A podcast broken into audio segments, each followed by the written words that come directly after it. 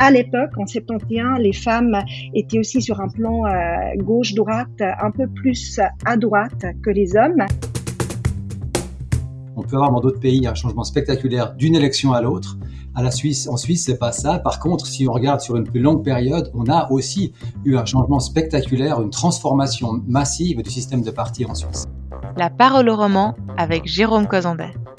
En 2017, le parti d'Emmanuel Macron, créé seulement un an auparavant, raflait la majorité absolue des sièges à l'Assemblée nationale, éclipsant les Républicains et le Parti socialiste. La même année, les deux grands partis traditionnels allemands, la CDU et le SPD, implosaient et enregistraient leurs plus mauvais résultats depuis la Deuxième Guerre mondiale. Comparé à ces tremblements de terre, le système politique suisse semble être un îlot de tranquillité. Certes, il y a eu une vague verte en 2019, mais selon les projections pour les prochaines élections fédérales, cette vague devrait partiellement se retirer. Sur l'ensemble, les partis devraient gagner ou perdre entre 1 et 4 sièges seulement sur un total de 200 sièges au Conseil national. La démocratie directe suisse, si souvent admirée, est-elle en train de s'assoupir? Notre système électoral est-il garant de stabilité ou souffre-t-il d'immobilisme? La féminisation, les mouvements citoyens et le vieillissement de la population vont-ils transformer le paysage partisan?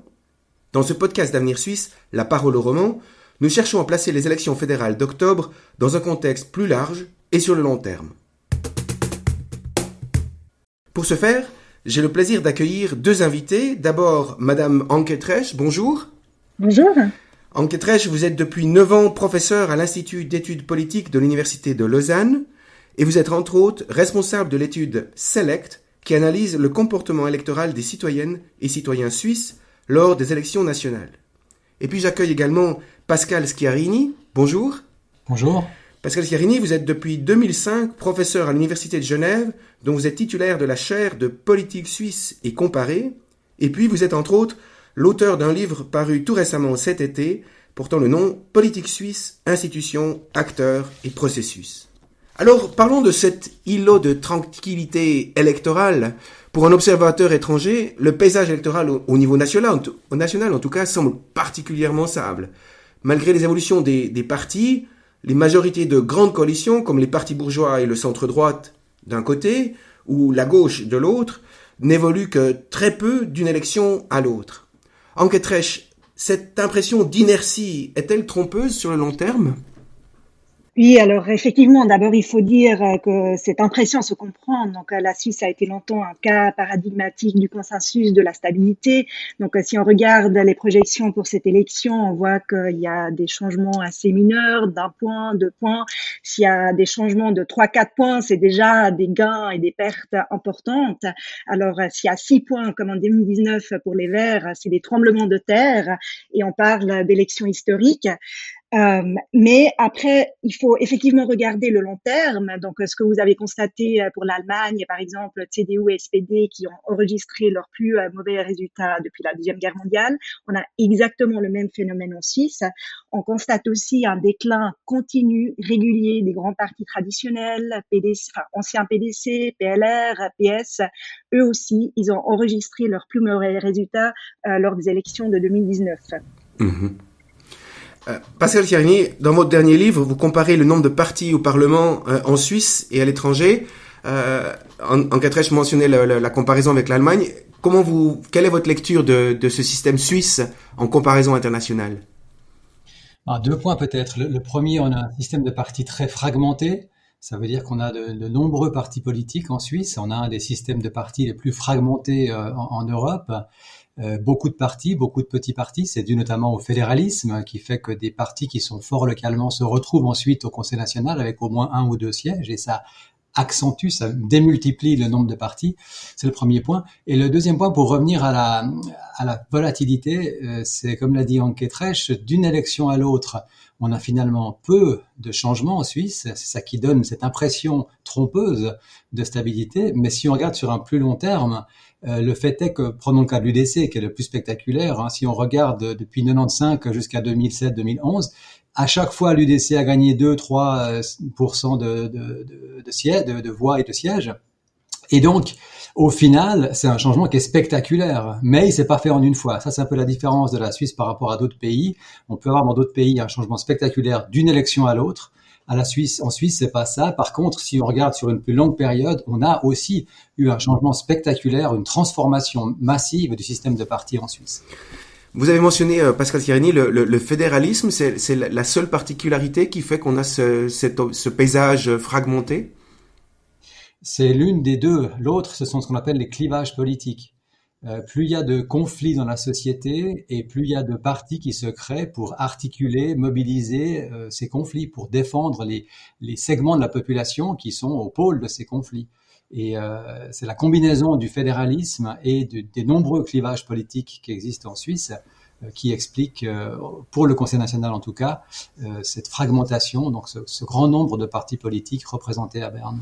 Pascal Régnier, vous me tenez une perche euh, pour aller euh, vers la, suite. Je, lisais récemment que 618, 618 nouvelles listes ont été déposées pour les élections de 2023 de plus en plus de partis lancent des, des, listes apparentées. On parle des jeunes PLR ou des femmes socialistes ou une liste LGBT euh, chez les Verts libéraux, pour ne citer que, que quelques exemples. Donc on voit que même au sein de ces partis fragmentés, on voit encore une, une déclinaison en, en, sous-teinte. Euh, est-ce que ces, ces, listes euh, risquent de, de diluer les, les intentions de vote ou, ou au contraire ça va favoriser une homogénéisation des partis? Bon, alors en tout cas, je pense que c'est très important de, de, souligner cette stratégie vraiment consciente des partis de multiplier leurs listes avec justement ces sous-listes spécialisées selon un certain nombre de critères. Donc, euh, des, euh, bah, par le passé, c'était surtout euh, des critères géographiques avec des listes des villes, de la campagne, des critères euh, linguistiques dans les cantons francophones, comme mm-hmm. en Valais par exemple, sociodémographiques, l'âge, le sexe, la nationalité même avec des listes secondaires et puis, euh, je pense plus récemment aussi des listes un peu spécialisées par intérêt politique, comme justement les Verts libéraux euh, ont beaucoup euh, misé là-dessus en 2019, des listes animaux et nature, énergie, finance, pour avoir cette spécialisation. Et donc, l'idée derrière, c'est vraiment de cibler des groupes d'électeurs spécifiques, d'avoir un plus grand nombre de personnes qui fassent campagne pour le parti, qui parlent des élections dans leur entourage. Après, à ma connaissance, il y a peu de d'études ou aucune étude systématique euh, quant aux bénéfices d'une telle stratégie. Il y a quelques peut-être euh, une évidence anecdotique. Euh, donc, on a souvent dit que le PDC en 2019, il a commencé avec cette stratégie dans le canton d'Argovie. On a constaté qu'ils ont monté leur force électorale de 2-3 points. Ça leur a permis de remporter un siège supplémentaire. Mais après, je pense que c'est une stratégie aussi à un moment donné peut-être un peu dangereuse parce que si on regarde du côté des électeurs, on voit que un facteur important de l'abstention, notamment parmi les jeunes, c'est justement cette impression d'une surcomplexité des élections suisses. On a la peine à s'orienter, à faire connaissance des différents partis des candidats. Et donc voilà, je pense qu'il y a ces, deux pôles. Pascal Carigny, vous voulez réagir? Oui, je crois que c'est important de, de, faire une différence entre les sous-apparentements et les apparentements, sans devenir trop technique, hein, mais ce dont on a parlé jusque-là, ce sont les sous-apparentements, c'est-à-dire en fait des, des, des, sous-listes de partis, mais du même parti. Et comme Anquetrèche a très bien expliqué, ça, ça vise à cibler certains segments spécifiques de l'électorat. Après, les apparentements, c'est un autre enjeu. Hein. C'est la question des partis qui euh, s'apparentent et euh, là, ça se joue au niveau de la distribution des restes. On pourrait beaucoup discuter de cette question parce que à la fois, ça rend le système plus proportionnel, mais ça a aussi des conséquences parfois néfastes. C'est-à-dire que selon les apparentements qui sont créés entre des partis qui sont très éloignés idéologiquement, on peut tout d'un coup, euh, en tant qu'électeur ou électrice, contribuer à, à, à, donner un siège à un parti qu'on n'aime pas, mais qui simplement est apparenté avec le parti pour lequel on a voté. Ça, c'est un, un, autre enjeu, mais c'est un enjeu qu'on commence à, à, vraiment maintenant disséquer. Les partis l'ont compris, ils ont des stratégies. Hein. On n'a jamais vu autant d'apparentement que cette année, notamment du côté de l'UDC. On a pu calculer en 2019 que si l'UDC avait fait une, un apparentement avec euh, le Parti libéral radical dans tous les cantons, l'UDC aurait gagné sept sièges supplémentaires. C'est considérable. Et, donc, c'est pas un hasard si en 2019, on n'avait que deux cantons dans lesquels on avait un apparentement UDC-PLR, et cette année, on en a presque dix. L'UDC a bien compris. Euh, j'ai moins, je saisis moins la stratégie du PLR parce que le PLR apparemment n'aurait rien à gagner ces apparentements d'après les calculs qui ont été faits. Mais bon, ça c'est leur, leur stratégie à eux. En tout cas, c'est quelque chose qui à la fois accentue le, caractère proportionnel parce qu'on est sûr que le camp qui s'apparente reçoit le bon nombre de sièges. Par contre, à l'intérieur, ça pose des questions, à mon avis, de légitimité et de crédibilité parce que, comme je l'ai dit, on pourrait imaginer qu'un électeur euh, aller du centre, euh, si le centre fait alliance avec euh, les Verts libéraux ou le parti évangélique, peut-être que cet électeur n'aime pas ces deux partis, mais il pourrait tout d'un coup contribuer à donner un siège à ces deux partis-là. Merci pour cette précision. Mais si on prend les sous-apparentements, donc au sein d'un parti, est-ce qu'on n'a pas aussi le même risque? Je veux dire, si on a une liste euh, senior, euh, peu importe de quel parti, et, et, et, et on s'identifie très fortement avec cette sous-liste, puis finalement on vote quand même pour un parti, parce que c'est toujours la liste principale qui, qui profite principalement de ces sous-listes. Oui. Euh, c'est quasi impossible d'être élu sur une sous-liste. Est-ce qu'on n'a pas aussi ce risque de décalage au sein d'un, au sein d'une, d'une confession, j'allais dire, au sein d'un parti? Ça me paraît moins, ça me paraît moins problématique parce qu'on est toujours en train de parler du même parti. Hmm. Et comme vous avez, euh, vous l'avez suggéré, généralement c'est la liste principale qui fait le grand maximum de voix, et puis les sous-listes, les jeunes, les seniors apportent un petit plus. Euh, je crois qu'il n'y a pas tellement de problème de ce point de vue. Le seul problème, c'est celui qu'évoquait Anke tout à l'heure, c'est-à-dire que ça complexifie encore euh, le choix électoral. Et par exemple, pour les jeunes, c'est peut-être pas une bonne chose. Mais, mais en soi, c'est pas un problème, je crois, d'avoir cette multiplication des, sous-apparentements.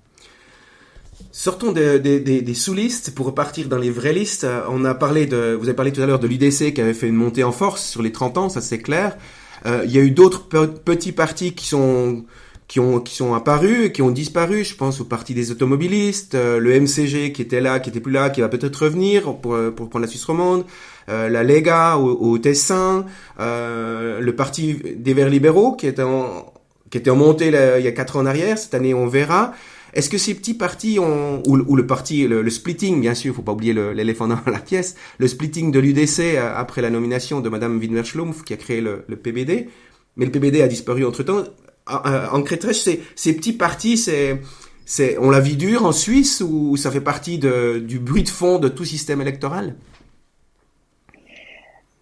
Alors, euh, ces petits partis euh, ont la vie dure en Suisse, oui, certes, dans, dans, le sens où les quatre partis gouvernementaux, euh, même s'ils ont aussi connu une certaine érosion de leurs électorats, ils sont toujours majoritaires, notamment au Conseil fédéral. Et donc, vu qu'il y a une quasi-absence de lien entre les élections parlementaires et la composition du gouvernement suisse, il a été jusqu'à récemment quasiment impensable pour ces petits partis de pouvoir accéder au gouvernement verra. Donc actuellement, avec les succès des Verts en 2019, euh, on commence à s'imaginer que peut-être ce cartel des quatre partis pourrait euh, s'éclater et puis un autre parti pourrait éventuellement euh, accéder au gouvernement. mais ces, ces, partis sont quand même importants. Ils ont pris justement aussi, si on les prend comme bloc, ces partis d'opposition, ils ont, ils ont pris de l'importance au fil du temps en Suisse. Après, effectivement, il y a un changement, certains disparaissent, d'autres apparaissent. Euh, mais voilà, ces partis, ça fait que euh, aucun parti en Suisse n'est majoritaire. Il faut chercher des alliances et pour, pour trouver des majorités ensuite dans le processus parlementaire. Pascal Carigny, pour rebondir à, à, ce que vient de dire Madame Trèche, est-ce qu'il faut un conseiller fédéral pour pouvoir devenir un parti important ou est-ce que c'est un garant de succès, un garant un garant de pérennité? Bah, généralement, ça va plutôt dans l'autre sens. Il faut d'abord devenir un parti important pour accéder au Conseil fédéral. Mais, mais c'est vrai qu'ensuite, une fois que vous êtes au Conseil fédéral, c'est évident que vous avez une visibilité considérable. Le PBD s'est maintenu aussi longtemps grâce à sa conseillère fédérale. Hein. Euh, après, bon, vous avez évoqué ça, il y a eu cette fusion euh, PBD-PDC, mais, mais si le PBD est resté un, un, petit parti et il y a eu autant de visibilité, c'était grâce à Madame Widmer-Schlumpf. Euh, Peut-être pour, pour revenir à cette question, pourquoi les nouveaux partis peinent à s'imposer en Suisse C'est vrai qu'on n'a pas connu en Suisse l'écroulement du système de partis tel qu'on l'a connu en France récemment, en Italie précédemment. Et c'est évident que s'il y a un écroulement, il y a forcément une recomposition complète du système de partis. On l'a pas connu en Suisse. On a au contraire un système de partis relativement stable, avec des changements quand même dans la force des partis, mais dans la composition d'ensemble, on a une assez grande stabilité. Et, et c'est un point important. Comme on a cette grande fragmentation, on a un grand nombre de partis qui occupent déjà tout le spectre politique, c'est extrêmement difficile pour un nouveau parti de faire sa place, de trouver une niche. Les Verts libéraux l'ont bien réussi hein, quand même. Ils ont occupé cette niche à la fois libérale d'un point de vue économique, progressiste du côté des valeurs, ouverture européenne, internationale, environnementale. Ça a marché pour eux. Mais sinon, trouver un créneau dans un paysage politique qui est déjà à ce point occupé et diversifié. Ouais, ouais et diversité. Et puis peut-être on peut ajouter un point qu'on n'a pas évoqué jusque-là. On a un système de partis extrêmement polarisé en Suisse. C'est quand même paradoxal. Hein. Dans le pays du consensus, on est un des pays qui a connu la plus forte polarisation du système de partis au cours des 30 dernières années. Vous pouvez expliquer ça Qu'est-ce que vous entendez par Oui, ça veut dire que bah, idéologiquement parlant, programmatiquement parlant, entre la gauche euh, socialiste vert, sans parler de la gauche plus dure, hein, dans des cantons comme Genève ou Neuchâtel ou Vaud, et puis la droite euh, UDC, droite conservatrice, on a, on a un abîme idéologique.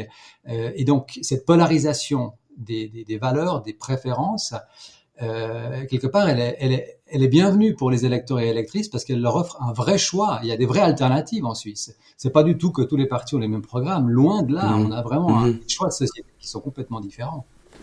Très bien. Euh, prenons encore un peu plus de recul et allons vraiment sur le long terme. Euh, j'aimerais revenir à, à, 1971, en Ketrech, l'introduction du suffrage euh, féminin.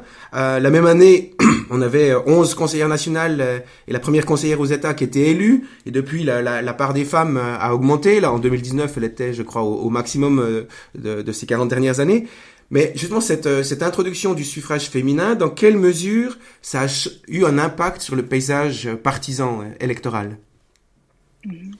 Bon, tout d'abord, par rapport au paysage électoral, donc euh, on a depuis longtemps, même avant l'introduction du suffrage féminin, constaté une euh, érosion de la participation électorale, mais cette érosion, elle s'est accentuée en 1971 parce que les femmes qui ont nouvellement acquis, acquis le droit de vote, elles ont beaucoup moins participé à, euh, à l'élection que les hommes. Donc il y avait à ce moment-là un écart, ce qu'on appelle un, un gender gap, un clivage important par rapport à la participation participation entre les hommes et les femmes.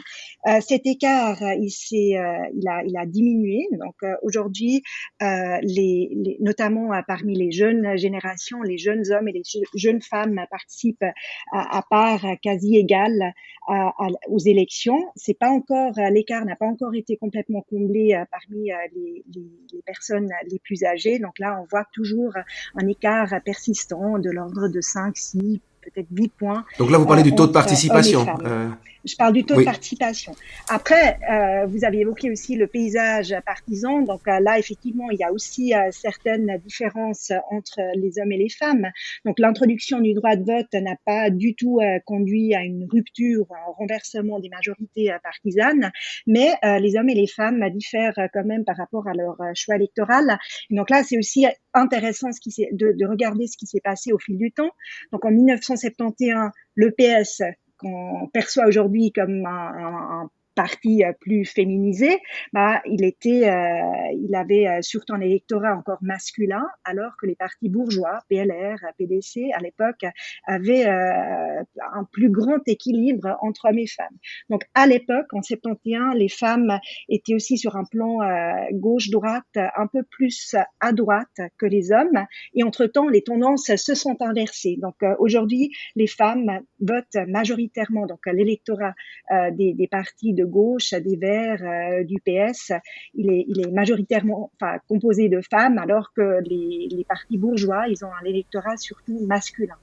Pascal Cirini, est-ce qu'on peut dire que le fait d'être homme ou femme quand je, mets mon butin de vote dans, l'urne, ça change pas tant le, parti que je choisis, parce que je pense que les valeurs, euh, ça reste mes valeurs, mais est-ce que ça change surtout le, est-ce que je vote pour un homme ou pour une femme, ou, au contraire, est-ce qu'il y a, différents hein, critères de sélection qui sont interpartis? Le parti reste euh, le critère, le parti et son programme et son image euh, restent le critère décisif, évidemment. Euh, comme comme l'a dit Anketrech, euh, on, on, observe quand même maintenant une différence de vote entre les femmes et les hommes. Les, les, on trouve plus de femmes dans l'électorat socialiste vert que dans l'électorat UDC, clairement, mais même PLR ou, ou, ou centre. Donc ça, c'est une, une différence.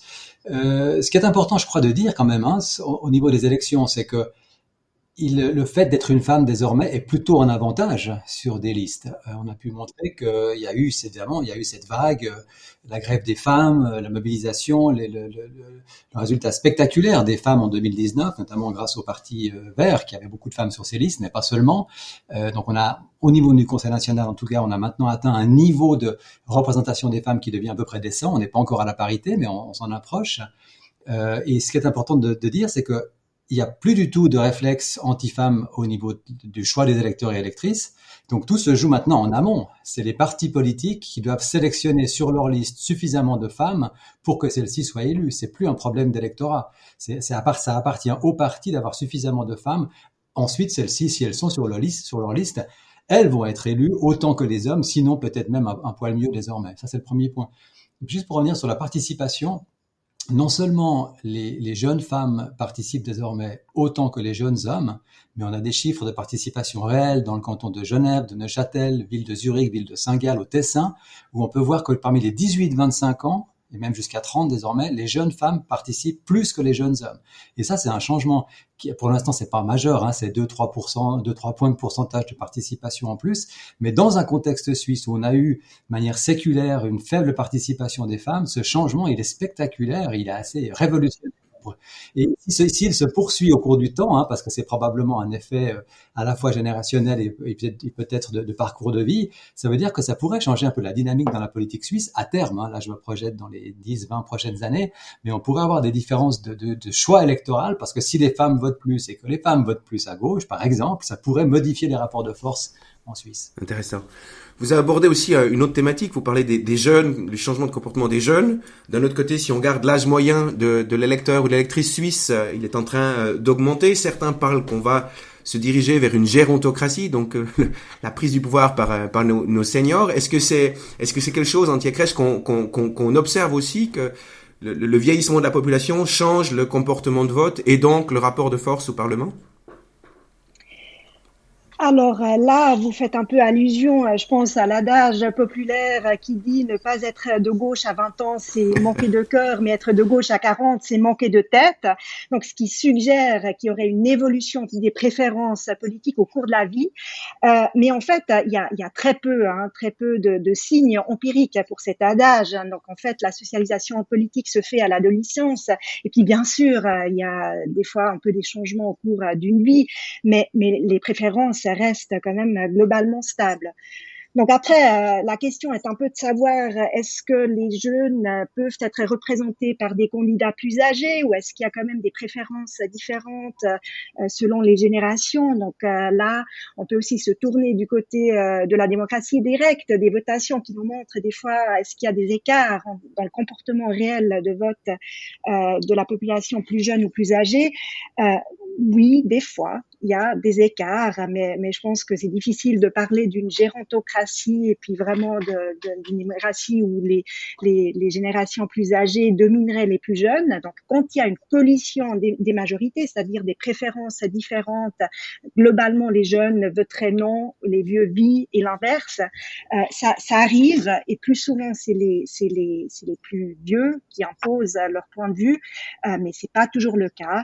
Et puis, c'est sur des questions euh, notamment, sélectionner euh, notamment par rapport à des questions de société, par exemple la libéralisation du cannabis, ça peut apparaître par rapport à des questions de digitalisation, enfin de numérisation de la société, euh, par rapport à l'armée ou des, des choses comme le partenariat enregistré, l'assurance maternité. Donc là où effectivement les jeunes ont peut-être une autre vision, mais globalement, euh, les, les, conflits euh, euh, en termes d'âge ne sont pas si importants que ça. Il y a d'autres conflits, on a évoqué l'idéologie qui, qui prime, ou bien après d'éducation, le revenu. Donc ça, c'est aussi des facteurs tout aussi importants que l'âge. Si on parle de la participation des jeunes, Pascal Schiarini, il y a toujours ces discussions, où il y avait encore récemment au, Parlement cette discussion d'abaisser l'âge de, de, de vote à 16 ans au lieu de 18 ans.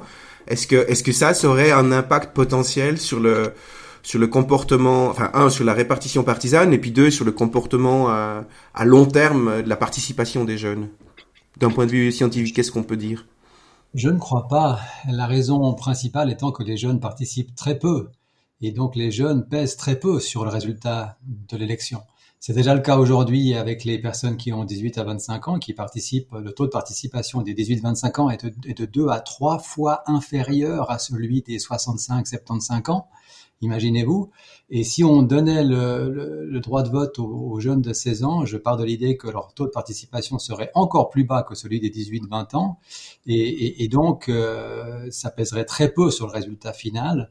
Euh, moi, je suis pas favorable pour personnellement à cette idée d'abaisser le, le, droit de vote à 16 ans. Je suis généralement progressiste sur pas mal de choses, mais je suis un peu conservateur, je l'avoue, sur cette question-là, parce que je pense que c'est une fausse bonne idée. Le, le problème n'est pas tellement de leur octroyer un droit de vote. Le problème est de faire en sorte qu'ils soient en mesure et qu'ils aient envie de l'exercer, ce droit de vote. Et c'est là-dessus qu'on devrait travailler essentiellement, c'est-à-dire les préparer à exercer un droit de vote j'ai toujours l'impression que dans le débat des personnes plus âgées, euh, accorder un droit de vote à, aux personnes de, dès l'âge de 16 ans, c'est un peu se donner bonne conscience, mais en réalité, euh, c'est pas une bonne solution. Euh, ça va, ça va juste euh, déplacer le problème en amont et, et on n'aura absolument rien résolu. il faut travailler absolument sur la préparation à l'exercice du droit de vote avec des cours d'éducation citoyenne qui soient dignes de ce nom et pas comme ils le sont aujourd'hui en Suisse. Enquête, je voulais rebondir. Euh, oui, peut-être juste un mot. Donc euh, là, sur ce point, je suis pas entièrement d'accord avec euh, Pascal Ciarini. Euh, donc moi personnellement, je suis pas aussi sceptique. Je suis d'accord. la participation des jeunes, elle est beaucoup plus bas. Et puis l'essentiel, c'est donner aux jeunes de donner aux jeunes les moyens de se faire des opinions, de comprendre le système et de pouvoir vraiment effectivement participer. Euh, je suis aussi d'accord qu'il faut peut-être là justement investir plus dans les cours d'éducation civique, mais il me semble quand même que c'est plus enfin que c'est plus facile de le faire pour des jeunes de 16 17 ans qui sont encore majoritairement scolarisés alors que euh, les, les, les, plus âgés donc 18 19 ans euh, ben ils ont peut-être déjà aussi un premier emploi, ils ont quitté euh, la maison familiale. Alors on, sait que le cercle de la famille est quand même le lieu principal où se forment les opinions, euh, donc un échange politique important pour les jeunes. Et si on regarde du côté de l'Autriche, qui connaît euh, le vote à 18, à 16 ans, pardon, depuis 2007, sauf erreur, donc ils ont un certain recul quand même pour évaluer la situation. Et puis il semblerait quand même, selon les études, que les 16 à 17 ans euh, participent un peu plus que les 18 à 19 ans quand ils ont acquis euh, le droit de vote pour la première fois. Mais c'est aussi le cas pour en Suisse pour les 18-20 ans qui participent plus que les 20-25 ans parce que les gens qui, viennent de recevoir le droit de vote ont l'impression qu'ils doivent l'utiliser, ils le font, puis après ça descend. Et, l'exemple de l'Autriche, on, le cite toujours, c'est vrai, et ça a l'air de pas mal marcher chez eux, mais c'est quand même extrêmement différent de la Suisse. En Autriche, on vote une fois chaque cinq ans. Euh, en Suisse, on vote une fois chaque quatre mois. Et ça, c'est la grande différence. Hein. C'est les, les, exigences très élevées qui sont posées par le système politique suisse, où on a cette combinaison de d'élections d'un côté, de vote de démocratie directe de l'autre, ce qui fait qu'on vote très souvent, et c'est très exigeant pour les électeurs et électrices qui doivent former une opinion à chaque fois sur des enjeux différents, sur des partis, sur des objets de vote. Donc, je suis pas sûr qu'on aurait un effet aussi vertueux si on abaissait le droit de vote à 16 ans en Suisse. Eh bien, écoutez, on ne le saura pas pour cette année, en tout cas, vu que le droit de vote reste à 18 ans. Enquête Rêche, Pascal Chiarini, merci beaucoup nous avoir permis, dans, dans ce tumulte médiatique autour des prochaines élections fédérales, de prendre un peu de hauteur et de mieux comprendre ainsi les lames de fond qui façonnent notre système d'élection euh, fédéral. Si les enjeux liés au fonctionnement de nos démocraties vous intéressent, retrouvez les publications d'Avenir Suisse sur ce sujet sur notre site web sous l'onglet Smart Government. Et puis si cette discussion vous a plu, ne manquez pas de vous abonner à, nos, à notre podcast sur les canaux habituels comme Apple Podcasts, Spotify ou sur YouTube. Merci Anke merci Pascal Parini pour cette discussion. Je vous souhaite à toutes et à tous une excellente journée. Merci beaucoup. Merci, au revoir.